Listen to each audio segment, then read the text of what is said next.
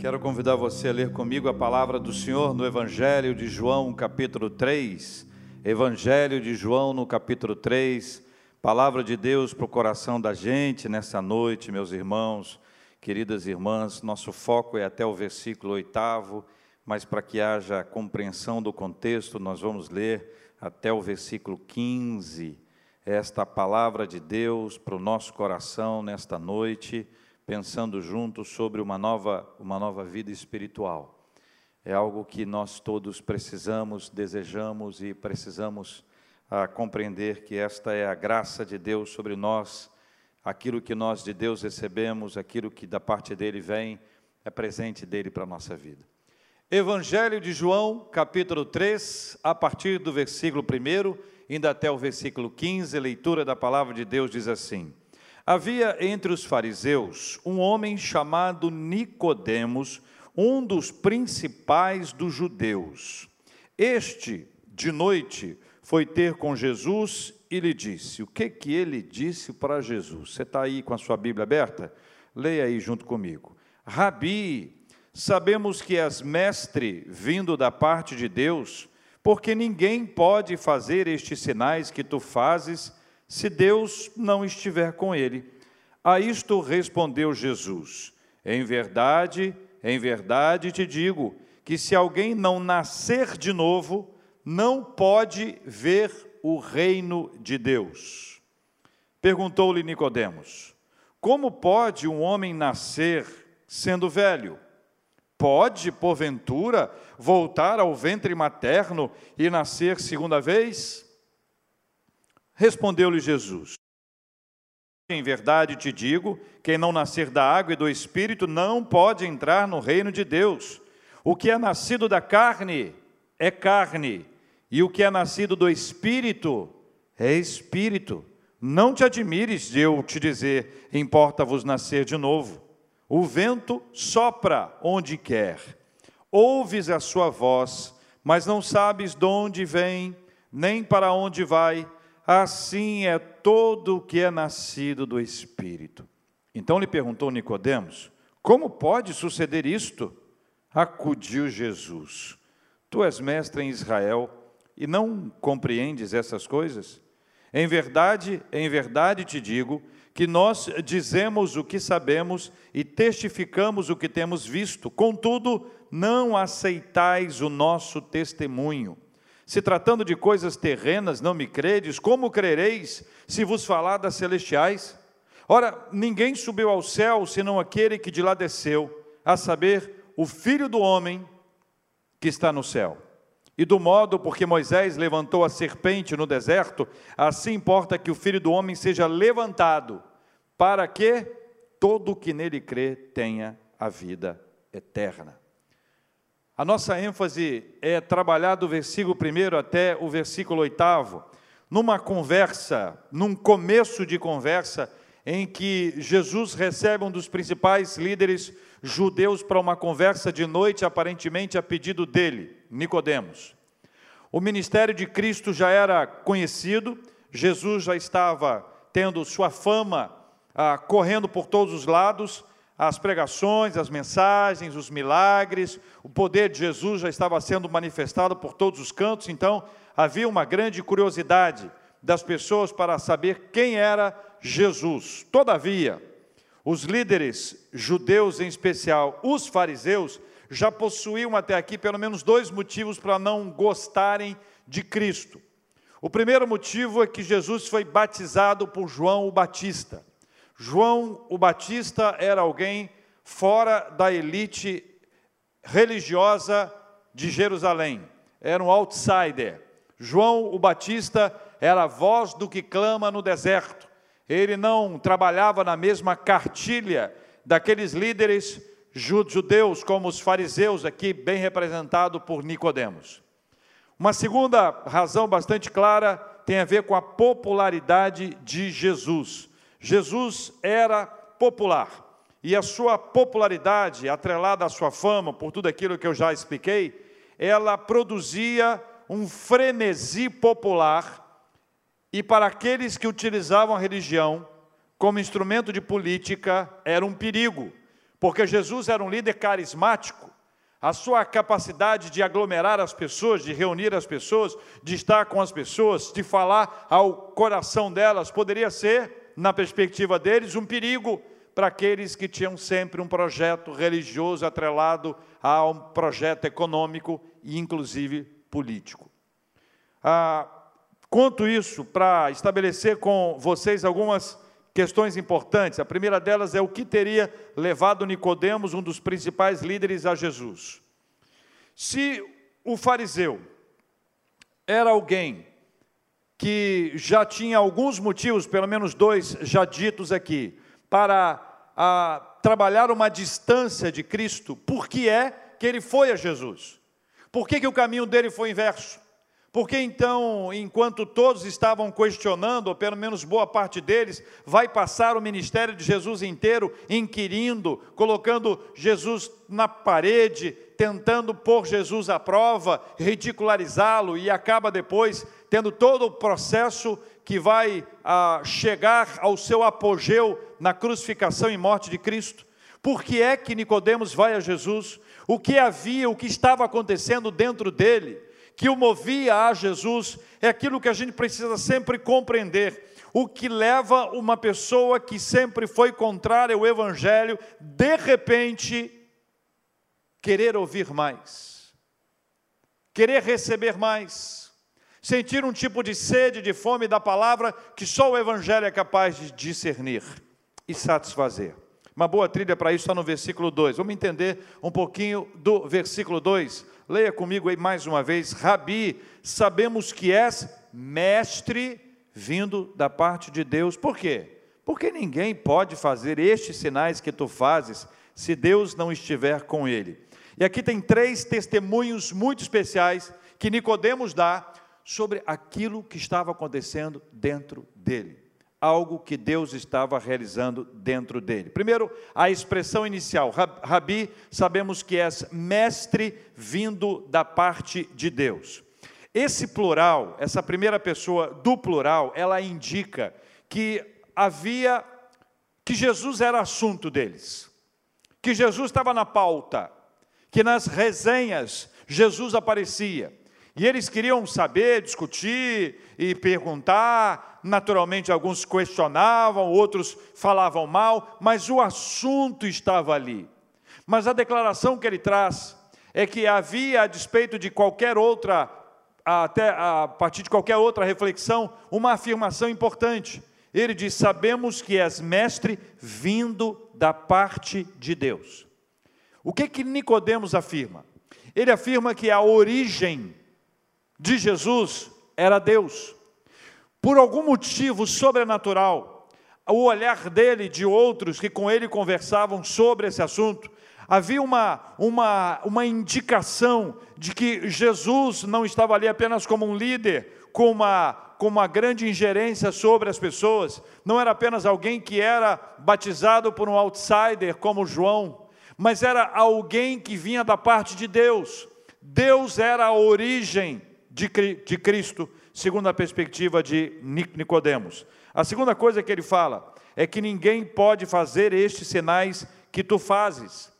Então ele já é alguém que percebe a origem e depois ele observando os atos de Cristo, ele percebe que Jesus, ele vem da parte de Deus. Ou seja, ele aponta para a divindade de Cristo. E essa é uma revelação extraordinária porque durante muitos anos do ministério de Cristo, ele trazia para as pessoas a revelação de que ele era filho de Deus, e era necessário que as pessoas que se aproximassem de Cristo crescem que ele é filho de Deus, assim como hoje, quando nós falamos de Cristo, nós não estamos a, a abordando a perspectiva de um líder, de um gestor, de uma pessoa influente, de um filósofo, de um poeta, de um profeta, mas alguém que vem da parte de Deus, aquele que também é Deus, Jesus, o Filho de Deus.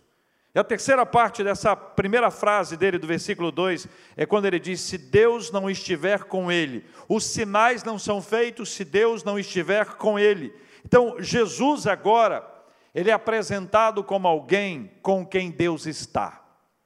alguém com quem Deus está. É lindo lembrar da, do batismo de Cristo, quando ouve-se uma voz, depois que ele é batizado por João, vê-se uma pomba, manifestação do Espírito Santo de Deus de maneira clara, e ouve-se uma voz do céu que diz: Este é o meu filho amado, este é o meu filho em quem me comprazo. Esse é o meu filho que me dá prazer. Ou seja, esta revelação de Deus a Nicodemos mostrava que alguma coisa estava acontecendo dentro dele, mas faltava algumas questões. E aqui eu quero falar diretamente com você. Deus tem falado a sua vida, você tem sentido um calor que é espiritual, que é alguma coisa indizível, não dá para a gente declarar como funciona isso, mas por algum motivo você se sente hoje mais atraído a Deus do que já se sentiu no passado. Seu coração está mais aquecido, você está mais curioso espiritualmente. Essa é uma parte fundamental. Esse texto mostra que alguma coisa já estava acontecendo no coração de Nicodemos, e é lindo ver isso em várias ocasiões, encontrando com pessoas, me relacionando com outras, eu ouço delas dizer: "Pastor, alguma coisa está acontecendo dentro de mim. Eu não sei o que é". Mas isso não é o suficiente. Isso é parte do processo. A conversa que começa por esse caminho gera agora uma surpresa. Jesus surpreende o fariseu, que, embora certamente fosse, em termos de idade, faixa etária, mais experiente, habituado a debates teológicos profundos, faltava a ele o conhecimento espiritual. Algumas pessoas podem ter profundo conhecimento intelectual, religioso, mas podem não ter um profundo relacionamento ou conhecimento espiritual. E aí Jesus propõe para ele uma coisa que eu vou traduzir para uma frase que a gente conhece muito bem: fé fora da caixa. Jesus estava desafiando Nicodemos a ter uma fé fora da caixa. Eu quero te explicar isso. A fé na caixa, dentro da caixa, é a fé que se baseia no meu pressuposto da divindade, no meu pressuposto sobre Deus, no meu pressuposto sobre o que pode e o que não pode, sobre o que é certo, sobre o que é errado. E aí Jesus o desafia a deixar de lado o pressuposto pessoal para pensar a partir da revelação. Então são duas fontes importantes para você pensar a respeito de, de Deus.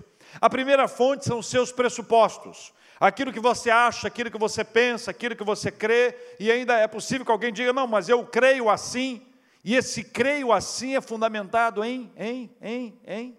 Se for no pressuposto, é uma fonte. A outra fonte é a revelação divina. A segunda fonte mais importante para você fundamentar a sua fé é a partir da revelação divina. O que Jesus está conversando com Nicodemos aqui é ajeitando a mentalidade dele para que ele deixe de lado todos os seus pressupostos religiosos é quase que está tendo um restart, está está dando um boot, está começando outra vez, para que ele possa repensar a partir desse encontro tudo que ele sabe a respeito de Deus.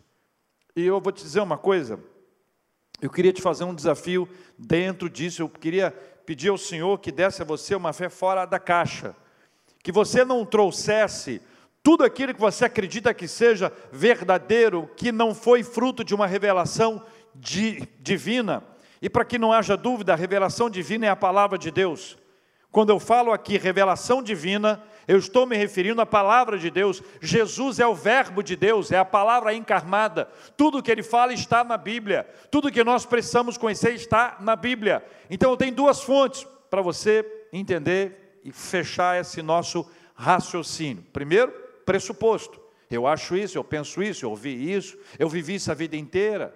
Eu já fiz e deu certo. Fizeram e deu certo. Por que você acha que tem gente que na, na virada do ano dá sete pulinhos numa onda? Porque alguém fez isso alguma vez e disse que deu certo. E muitas pessoas repetem. Por que você acha que tantas pessoas fazem sacrifícios? Porque alguém fez e diz, e diz, que fez e que deu certo. É por causa disso que gera esse tipo de, de ação coletiva, como se a mesma coisa fosse acontecer comigo. Veja, A revelação de Deus é a palavra dele. O meu pressuposto ele deve ser colocado em segundo plano. Toda a minha tradição religiosa é segundo plano. Eu preciso estabelecer como prioridade para a minha reflexão espiritual a revelação divina que é a palavra de Deus e ela é trazida ao nosso coração por meio do Espírito Santo. Jesus chega para Nicodemos propondo essa fé fora da caixa e diz para ele assim: "Em verdade, em verdade te digo, versículo 2, leia comigo. É, aliás, é o 3, não é isso? Versículo 3. Ah, em verdade, em verdade te digo, se alguém não nascer de novo, não pode ver o reino de Deus. A surpresa de Nicodemos fica tão clara, fica tão óbvia, é tão explícita no texto que o versículo 4 ele responde dizendo: Como pode um homem nascer sendo velho? Pode, porventura, voltar ao ventre materno e nascer segunda vez? A capacidade de entendimento espiritual dele era limitada, a obra estava sendo feita, ele precisava ser instruído. E essa instrução o levaria a ter uma fé fora da caixa, uma fé ilimitada. Jesus não estava falando de alguma coisa física, ele tratava de algo espiritual, mas a sua incapacidade de subir, de ter uma outra dimensão espiritual, fez com que Nicodemos focasse naquilo que poderia ser visto por ele pelos seus próprios olhos. Pressuposto errado, meu querido Nicodemos. O Evangelho nos faz reajustar os pressupostos e renová-los, o que, pela graça de Deus, faz o nosso olhar espiritual ser aberto. Não se pode pensar o Evangelho a partir do homem, não se pode pensar o Evangelho a partir da humanidade, não se pode pensar o Evangelho a partir dos pressupostos que nós já estabelecemos aqui. O Evangelho começa em Deus. Deus traz para Nicodemos, por meio de Cristo, uma palavra renovadora. A boa nova é divina. É divina para alcançar o homem, para alcançar a mulher, que nesse caso eles são os receptores da mensagem. Se partir do ser humano, o limite já está, já está estipulado. Se a nossa fé partir do ser humano, já sabemos qual será o nosso máximo será uma vida cuja religiosidade está centrada no ser humano e não em Deus. Alguém que afirme crer em Deus terá uma fé, alguém que afirme crer em Deus terá uma fé meramente humana, se esta fé não nascer em Deus, se essa não partir dessa revelação, se esta for uma fé baseada na sua experiência ou na experiência do outro.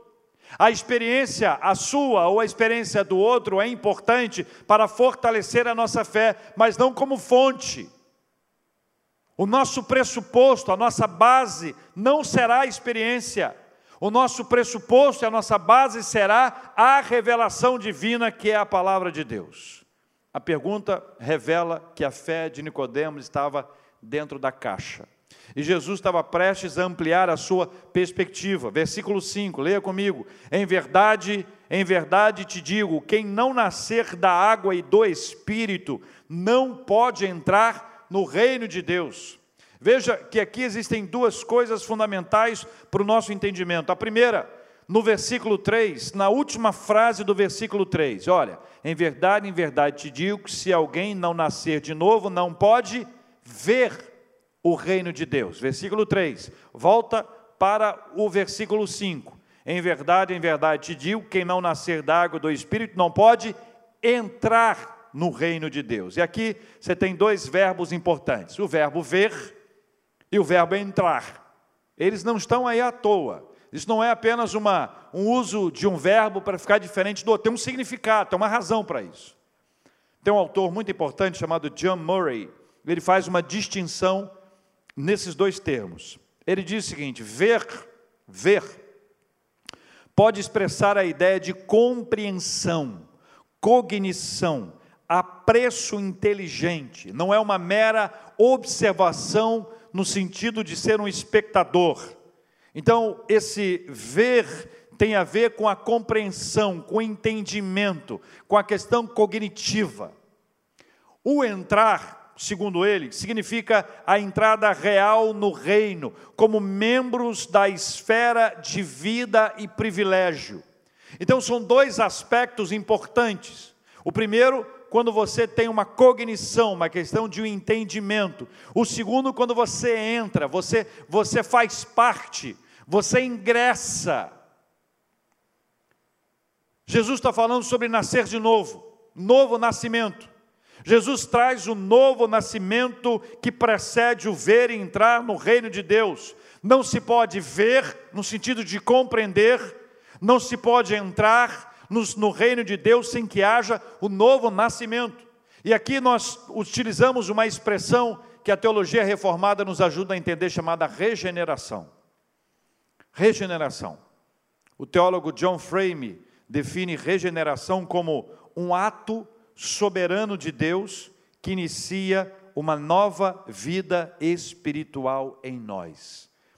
A regeneração é a nova caminhada, é o novo começo, é o novo nascimento, é o começo de uma caminhada, de uma trajetória na presença de Deus. A regeneração é uma obra divina, Deus faz essa obra em nós. A regeneração é uma obra exclusivamente divina. Deus nos dá o novo nascimento. E o novo nascimento, que é a obra do Espírito Santo de Deus, é o primeiro passo dessa jornada tão especial com o Senhor.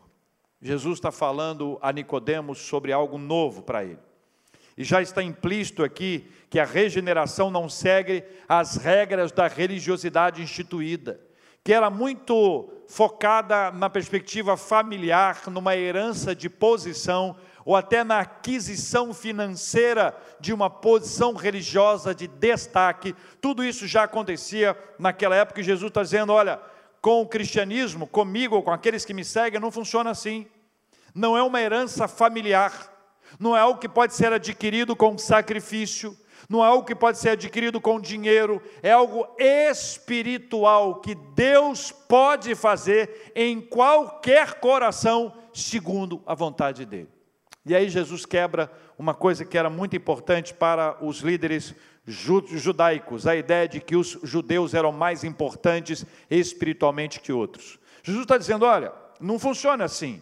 Não tem homem, não tem mulher, não tem judeu, gentio, não importa essa história, não importa quem é a pessoa, importa que Deus quer que haja um novo nascimento ali. Ou seja, não parte do pressuposto que o ser humano, que o indivíduo, está recebendo aquilo porque ele, ele fez por merecer.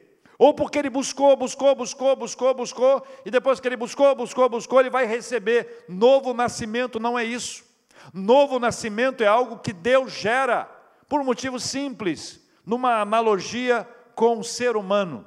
O que é que nós fizemos para nascer?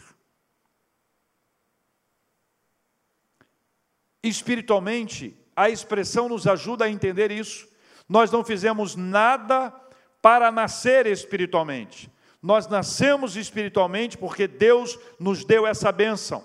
E esse versículo 5, que eu peguei só o verbo entrar para poder destacar, diz assim: Em verdade, em verdade te digo, quem não nascer da água e do espírito não pode entrar no reino de Deus. Dois elementos que são aplicados aqui. O primeiro elemento é água, o segundo é espírito. Uma grande discussão sobre o que significa água aqui nesse texto. Boa parte das pessoas da teologia reformada compreendem que aqui há o aspecto da água que está conectado à questão da purificação. A água era um símbolo de, puri de purificação. Passar pelas águas era um sinal de purificação. Você vê isso em vários textos bíblicos, lá no livro do Êxodo, vê em Salmos, vê em Isaías, em, todo, em tantos outros cantos, a referência à água como purificação. Jesus ele diz então: se não nascer da água, não pode entrar no reino de Deus. É necessário que haja uma purificação. Para um judeu, um religioso, pensar que ele precisava ser purificado, como os outros precisavam, era dizer que ele era igual aos outros. Então isso aí não era uma coisa que as pessoas queriam ouvir. Ainda hoje nós temos várias pessoas que acham que elas não precisam ser purificadas, que elas estão bem como elas estão. Que na verdade a vida espiritual delas é até melhor do que a maioria. Fariseus resistiam muito a isso. Existe até aquele episódio que Jesus está na casa de Mateus, está lembrado? Está lá com os publicanos num jantar, e aí eles olham e dizem que Jesus se assenta com pecadores. É essa a visão deles, como se eles fossem puros e todos os outros fossem sujos. Eu não sei se você já pensou isso sobre outras pessoas. Se já passou pela sua mente que por você conhecer algo aqui, ter uma experiência ali, fazer parte de alguma coisa, você é melhor do que os outros espiritualmente. Isso é um engano para a nossa vida. Nenhum de nós, nenhum de nós é superior ao outro. Do ponto de vista divino, nós somos absolutamente todos iguais. E todos nós precisamos nascer da água, ou seja, precisamos ser purificados. Agora, cá entre nós dois, não é a água, é esse símbolo da purificação que Jesus traz. Não é, nós não precisamos de um tanque, como havia em Israel e até hoje é lembrado quando você vai visitar Qumran, onde estavam os essênios, os homens que preservaram os rolos do Mar Morto, essa história que é incrível da gente observar, que estão expostos esses rolos lá em Jerusalém, no Museu do Livro. Eles tinham lá, como tem até hoje lá um tanque, as pessoas tinham que entrar naquele tanque todos os dias, não se trata disso. Jesus, quando foi lavar os pés dos discípulos, Pedro reagiu e disse: Não, o senhor não vai lavar os meus pés, não. Aí Jesus falou o que para ele? Olha, se eu não lavar os seus pés, você não tem parte comigo. Ele pediu o quê? Me lava por inteiro. A pergunta é: Jesus lavou por inteiro ou continuou lavando os pés? Continuou lavando os pés. Porque a questão não é a quantidade da água, nem aonde a água bate. Esse símbolo que aí está da purificação, a água no sentido de purificação, você precisa de purificação, você precisa ser purificado, você precisa ser santificado. A sua vida tem que encontrar o lugar do arrependimento e a mudança que Deus faz na nossa vida. O segundo, além da água, é o nascer do Espírito. E o nascer do Espírito, ele é muito importante para a gente entender, porque a criação da nova vida, ela acontece por meio do Espírito. Não existe uma nova vida que se fundamenta num sacrifício, na boa obra, num bom comportamento, na aparência de ser uma pessoa nota 10,5. Não, a nossa vida nova espiritual, ela nasce do Espírito. É o Espírito que trabalha com o nosso espírito. É a nossa vida que é convertida, transformada por Jesus. E o Espírito Santo que nos faz ver isso tudo. O profeta Ezequiel, capítulo 36, dois versículos, 25 e 26, traz uma visão profética que antecede e que sustenta a fala de Cristo. Diz assim: então aspergirei água pura sobre vós, e ficareis purificados de todas as vossas imundícias, e de todos os vossos ídolos vos purificarei. Dar-vos-ei coração novo, e porei dentro de vós espírito novo, tirarei de vós o coração de pedra, e vos darei o coração de carne. Jesus está explicando a Nicodemos. Qual é o processo de uma nova vida espiritual? Versículo 6. Olha comigo o versículo 6. O que é nascido da carne é carne. O que é nascido do espírito é espírito. E aqui existem duas esferas diferentes e importantes: a esfera do mundo e a esfera de Deus. A regeneração, o novo nascimento, nos faz migrar de esferas. Enquanto estávamos na esfera do mundo, nós éramos comandados pelo que o mundo pensa, e o mundo jaz no maligno. Tudo aquilo que o mundo oferece é para nos afastar de Deus. A carne está dentro dessa esfera do mundo, mas tem uma outra esfera, que é essa esfera do espírito, os que são nascidos do espírito. Então existe essa migração entre a esfera da carne, a esfera do mundo e a esfera do espírito. Essa migração, ela traz essa representação do novo nascimento. Nós continuamos aqui no mundo, mas como disse Cristo, nós não somos mais deste mundo. Estamos nele, mas nós não somos mais dele. O problema é quando nós somos do mundo e estamos no mundo. O novo nascimento gera essa mudança. Eu estou aqui numa esfera que é a esfera da carne, que é a esfera do mundo, e sou levado pelo Espírito Santo de Deus e tenho agora uma nova vida. Eu agora estou numa nova esfera, a esfera do Espírito. Meu coração é sensível, a minha mente é cativa do Senhor, eu estou pronto para ouvir a voz dele. O novo nascimento, nascido de novo, ele vive pela fé em Deus. Quem vive, quem nasce de novo, ele vive pela fé. O que nos move a fé, o que nos alimenta, o que nos fortalece, o que nos encoraja, o que nos anima, o que nos mantém é a fé em Deus. Os nossos olhos não estão mais presos na esfera do mundo, mas os nossos olhos agora estão presos aqui na esfera espiritual. Nós passamos a viver pela fé. Nós deixamos as coisas do mundo que nos aprisionam e agora passamos a enxergar a vida sob os olhos da fé. Nós não vivemos pelo que nós vemos, vivemos pelo que nós cremos, e a lógica é simples. O novo nascimento já é um milagre extraordinário. O novo nascimento já é um milagre extraordinário. Todo aquele que nasceu de novo, todo aquele que já teve uma experiência de conversão, todo aquele que já foi regenerado, ele tem que ter muita fé em Deus. Porque se Deus foi capaz de mudar a vida dele ou a vida dela, se Deus foi capaz de mudar a minha vida, Ele pode mudar qualquer coisa. Uma pessoa que nasceu de novo, ela tem fé. Uma pessoa que experimentou a conversão, ela tem fé. A pergunta que eu faço para você é: você já experimentou a conversão? Você é uma pessoa nascida de novo? Enquanto não existir um novo nascimento, haverá uma, um poço de incredulidade no seu coração. Mas depois que a gente tem uma experiência de conversão, não, não a partir dos meus pressupostos, mas a partir da revelação divina. Quando eu parto dessa revelação divina, quando eu parto desse meu encontro com Cristo, quando eu, eu sou uma pessoa que tem uma fé no meu coração, a fé vai me embalar, a fé vai me sacudir, eu vou enxergar a vida sob o prisma da fé, ainda que as montanhas estejam diante de mim, ainda que os problemas estejam me sobrecarregando, ainda que eu enfrente todo e qualquer tipo de problema, o que vai me mover é a fé, porque eu sou uma pessoa que nasceu de novo. Nascidos de novo são assim, eles são embalados pela fé. Nascidos de novo têm obras, boas obras, Nascidos de novo têm fé e têm obras. Tiago deixa isso claro.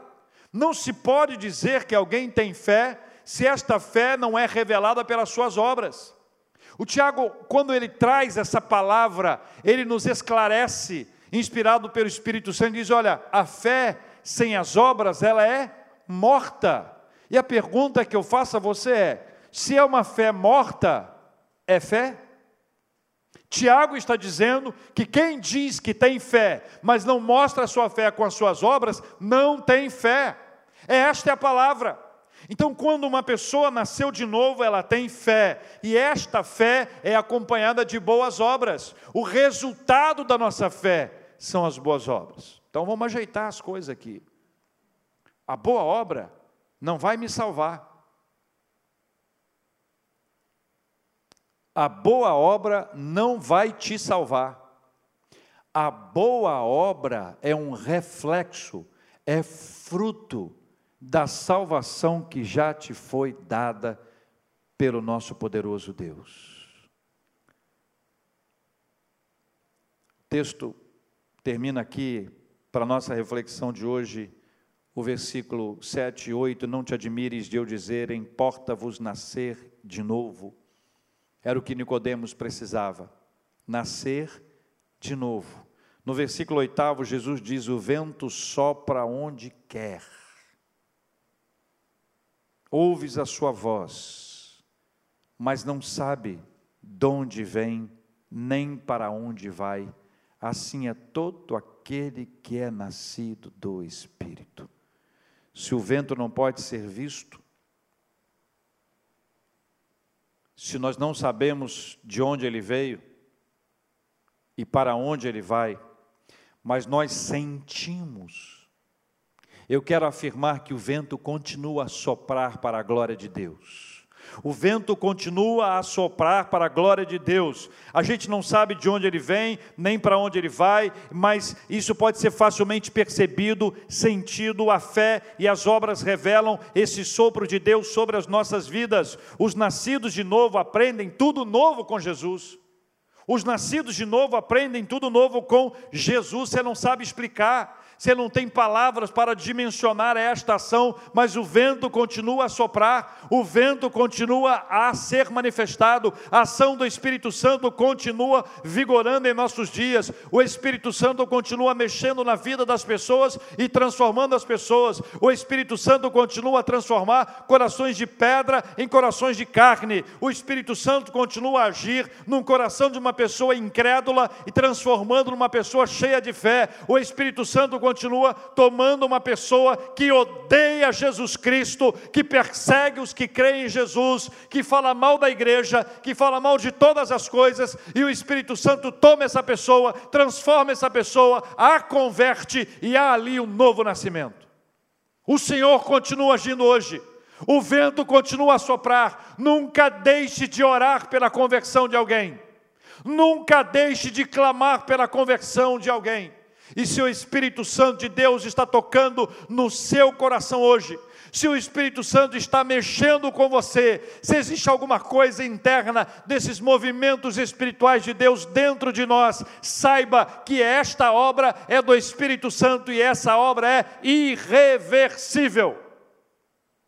O Senhor continua a soprar o seu vento sobre nós, vento do Espírito Santo o novo nascimento gera pessoas nascidas de novo, e os nascidos de novo aprendem tudo novo com Jesus. Uma nova vida espiritual. Uma nova vida espiritual. Não, Nicodemos, não é para voltar para o ventre. Você não entendeu, Nicodemos. Não é sendo velho voltar a ser uma criança. Não, Nicodemos, não é isso. Jesus diz não, viu? Jesus diz que não é assim. Jesus diz que não é para voltar ao ventre. Jesus deixa claro para quem quer que pense de forma diferente, acreditando que há uma base bíblica para isso. Jesus diz que não, não é isso não. Nascer de novo é nascer do alto. A palavra novo significa do alto.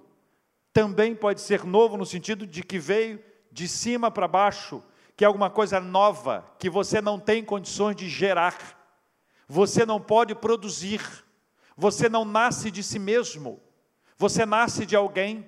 O nascimento espiritual não é de si mesmo, mas é do alto. O Senhor dá a Nicodemos uma aula super importante, e este princípio que aí está nos ensina quatro coisas simples que eu queria terminar com essas quatro frases nós aprendemos a andar com Jesus. Nós aprendemos a falar com Jesus. Nós aprendemos a ouvir com Jesus. E nós aprendemos a ver com Jesus. O novo nascimento nos faz aprender, primeiro, a andar. Segundo, falar. Terceiro, ouvir. Quarto, a ver. E eu quero orar com você. Quero pedir ao Senhor que abençoe muito, muito a sua vida. Quero pedir que o Espírito Santo de Deus ele faça morada no seu coração. A boa obra do Espírito já começou na sua vida. Você está aqui com a gente agora por um motivo muito especial. Deus está falando com você.